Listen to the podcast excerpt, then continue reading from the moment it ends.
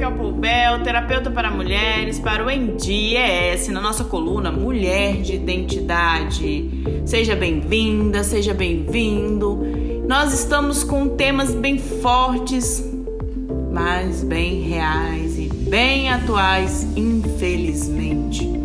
A morte, a violência contra as mulheres está em destaque nos últimos meses em nosso país de uma maneira muito forte e muito maior. Os números são alarmantes e nós precisamos falar que enquanto estamos aqui fazendo esse podcast, ouvindo esse podcast, as mulheres estão morrendo pelas mãos de um covarde, machista e sem qualquer medo de julgamento ou punição.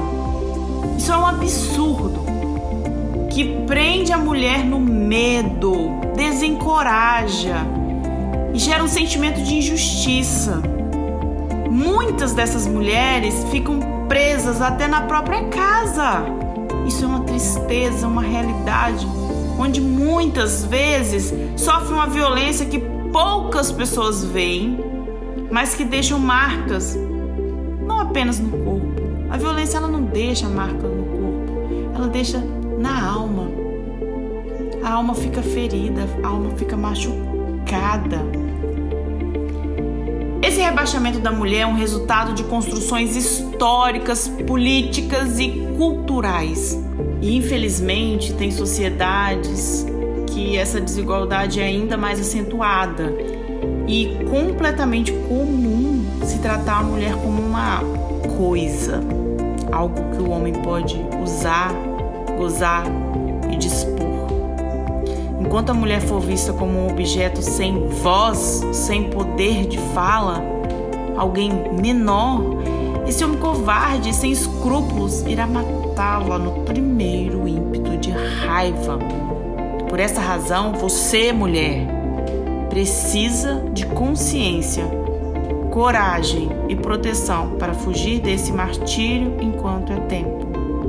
Eu sei que é preciso ter coragem. Eu sei que quem está envolvido nessa situação de violência não tem forças. Muitas vezes não consegue, tem medo até de pensar numa saída, de pensar e contra este homem, porque é uma prisioneira da alma, uma prisioneira do, do pensamento. Essa mulher está em choque, está em pânico. Como que nós podemos exigir que tenha uma conduta de uma pessoa que não esteja passando por este sofrimento.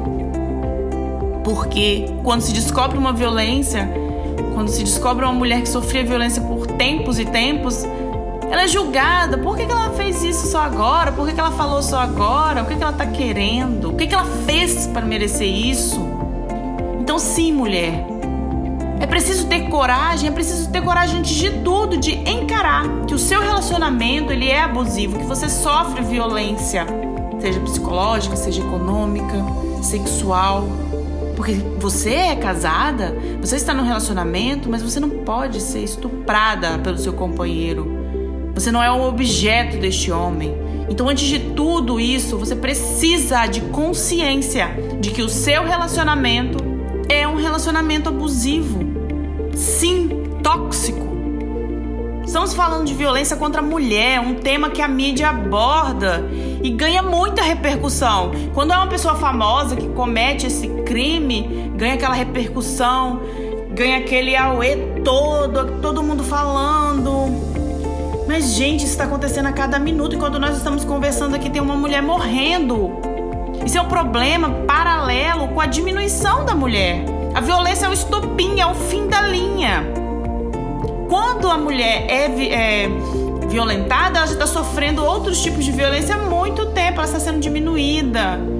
Nós não podemos esquecer a desigualdade de gênero em diversos espaços sociais. Então, essa diminuição da mulher acontece todo dia em vários espaços. Nós precisamos debater sobre isso, porque ela gera essa violência que fica lá no final da fila. São outros tipos de violência presente no trabalho, na família, no poder financeiro e até na lei. O acesso desigual às oportunidades já posiciona a mulher abaixo dos homens, e isso gera um sentimento de superioridade. a figura masculina que muitas vezes acaba transbordando para um dia a dia dentro de casa, causando até morte da mulher em uma mente doentia de machismo. Precisamos fazer alguma coisa, porque se nós não combatermos todos os dias a desigualdade entre homens e mulheres e não protegermos nossas mulheres com todo o discurso possível, com leis e principalmente com atitudes de repúdio, estaremos colaborando para o reforço ainda maior dessa anomalia social.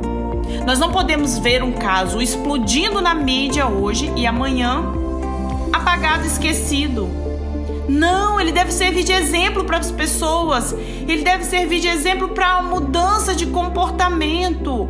Ele deve servir de exemplo para mudança de atitude e de pensamento. Você não é uma pedra, você pode mudar o seu pensamento.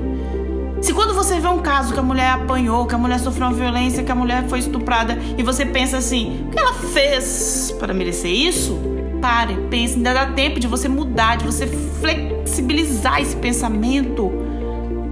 Entender que a mulher é um ser humano. Porque nós nascemos e fomos criados numa cultura machista. Então é comum que os nossos pensamentos estejam ligados a essa cultura.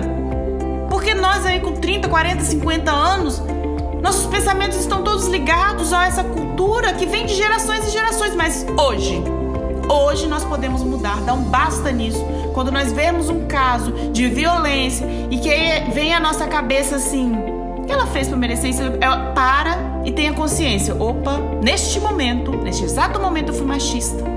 Neste exato momento eu estou reproduzindo o que a sociedade me ensinou a ter. Então, não. A vítima não é a culpada. A vítima é sempre a vítima. E aí você começa a gerar mudança dentro de você. Porque aí você para de julgar essa mulher. E aí você começa a gerar essa mudança dentro de você. Isso é muito importante. Nós precisamos falar disso todos os dias. E nós precisamos policiar nossos pensamentos todos os dias. Para a mudança se efetivar, para a mudança acontecer. Não deve existir na cabeça dos homens esse sentimento de posse, porque ninguém é propriedade de ninguém. Todos somos livres. Todos somos livres. Ninguém deve ter o poder de controlar o que uma mulher pode ou não fazer, do que ela deve gostar, para onde ela deve ir, com quem ela deve conviver. Os homens não devem decidir jamais se a mulher pode ou não viver. Onde já se viu isso? Isso se chama crime e deve ser punido. Você precisa denunciar se você souber. Porque se você está presenciando uma situação de violência e você fala, ah, eu não vou meter minha colher, que eu odeio essa frase assim, eu acho tão triste, tão, tão, tão, tão ultrapassada nós não devemos nem ficar repetindo e perguntando: você acha que em, em briga de marido e mulher não se mete colher? Esquece essa pergunta. Tá ultrapassada. Nós temos leis de proteção à mulher. Vai meter a colher numa comida, mas na vida dos outros nós vamos meter lei, opinião, verdade, decisão. Cumprir a lei. Então, se você vê sua vizinha, se você passa na rua e vê uma mulher apanhando, chama a polícia. 180. 180 para este homem entender que a vida tem valor.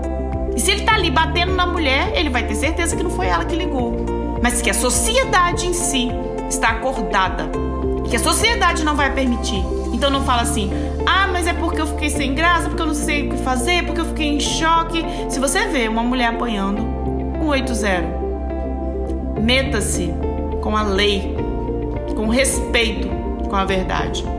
Porque esse sentimento é terrível de que o homem tem essa decisão de a mulher morrer viver, ou viver. Ele não tem esse poder de decisão, ele não é Deus. Ele não é o centro de tudo, que ele tem esse poder de decisão. Isso está presente em vários lares e aumenta gradativamente o número de casos de feminicídio no país. No Espírito Santo, 31 mulheres morreram até o começo do mês de julho. E na Bahia, 27 morreram no mês de junho. Um mês, 27 mulheres no estado da Bahia. Como pode isso? A lei 13.104 de 2015 é a lei do feminicídio, que ela foi inserida no contexto da 11.340, que é a lei Maria da Penha. Ela foi criada como uma tentativa de atenuar os casos alarmantes, apavorantes de mulheres que estavam sendo mortas, que tiveram sua vida ceifada por um covarde. Não é lavar honra, não é ter honra, não é resguardar a masculinidade. Quando um homem bate na mulher, quando um homem mata uma mulher, ele está assinando a sentença dele de inferioridade, de é, falta de amor próprio, falta de sentimento de humanidade dentro dele. Essa pessoa, ele não tem autoestima, então ele precisa se sentir maior em cima de alguém e aí ele usa a mulher. Então essa lei tenta diminuir os requisitos das construções históricas de discriminação e misoginia. Mas o que precisamos ter em mente é que a lei, só a lei sozinha ela não basta. Não basta. Essa doença social está em nós. Todos os dias, nas piadas que fazemos, nos xingamentos do trânsito, nas conversas em família, na organização do trabalho. Quando alguém fala assim, só podia ser mulher. Aposto que é a mulher que está ali naquele carro. Isso tudo é, uma é um reforço. É um reforço deste preconceito, dessa misoginia. É no dia a dia que precisamos combater o rebaixamento da mulher. Porque isso mata, está matando cada vez mais. Aliás, agora chegamos no final, preciso dizer que enquanto eu estava aqui gravando esse podcast, enquanto você está aí ouvindo este podcast, mais uma mulher morreu. Mais mulheres morreram, porque os dados são esses. Cada minuto não precisa ser um dia, uma hora. O Brasil é grande e a cada minuto tá aí uma mulher morrendo. E o que você fará a respeito? Comece agora. Seja uma mulher de identidade, mude seu pensamento. Seja um homem de identidade, mude seu pensamento. Se conscientize do machismo e saia dele agora, porque ele, ele mata e ele está matando